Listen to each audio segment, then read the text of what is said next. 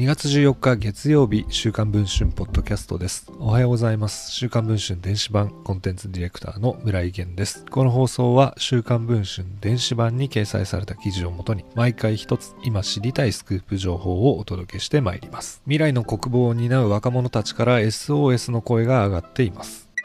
新型コロナウイルスのオミクロン株が猛威を振るう中、独自の校内ロックダウンを実施している防衛大学校。そんな防衛大で今年1月17日から21日にかけてスキー訓練が行われ、その後、複数の学生が新型コロナウイルスに感染していたことが週刊文春の取材で分かりました。全寮制の防衛大では現在、すべての学生に対し、外出は当面の間禁止と通達をしています。1月5日に行った抗原検査で複数の学生の陽性が確認されたことを受け、その日のうちにロックダウンすることを決めました。対面授業と訓練は当面中止。陽性者と濃厚接触者は敷地内にある体育館などで隔離されることになりました。年明けからの陽性者は2月7日時点で150名以上、濃厚接触者は200名以上に上るといいます。防衛大の現役学生によると、プライベートな空間が全くない状態で学生たちは隔離されているといいます。被災地の避難所のような状況で特に総合体育館と呼ばれる場所では空調設備もないため非常に寒いと言いますそんな場所で何週間も雑魚寝をして過ごすのは辛すぎて体調を崩してしまうんではないかと心配をしていましたその後、1月17日に校内ロックダウンは一部緩和されました。対面授業と訓練は再開されましたが、陽性者と濃厚接触者の隔離は引き続き行われています。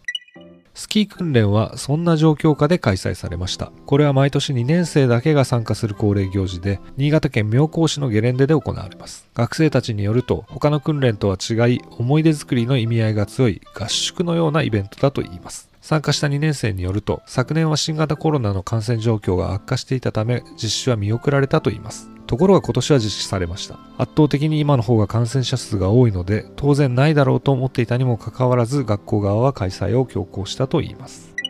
さらに訓練期間中にはある指示が学生たちに下されました。参加した2年生によると、訓練部長から幹部との懇談では飲酒してもいいと許可が下りたという通達が回ってきたといいます。その後、3人から5人で宿泊する部屋に多い時には10人ぐらいの学生が入り飲み会になったといいます。まさに3密そのものの状態で中には泥酔している人もいたといいます。その後、スキー訓練を終えて学校に戻ると、参加していた2年生から複数の陽性者が出たのだといいます。週刊文春は防衛大に対し、スキー訓練で幹部と学生が飲み会をしたこと、そして訓練後参加した学生に感染者が出てたことについて問い合わせをすると、訓練に参加した学生に対しては宿での飲酒は禁じており、また訓練部長が懇談時の飲酒を許可した事実もありません。訓練開始の時点では、緊急事態宣言やまん延防止等重点措置の発出がなく、感染拡大防止策を講じた上で実施可能であると判断したため、スキー訓練を実施しました。スキー訓練に参加した学生から新型コロナウイルスの陽性者が複数出ていることは事実です。などと回答を寄せました。現在配信中の週刊文春電子版では防衛大の校内ロックダウンの詳しい内容、そして隔離されている学生の過酷な現状、さらにスキー訓練で行われた幹部との飲み会の様子などを写真とともに報じています。ご関心がある方はぜひチェックをしていただければと思います。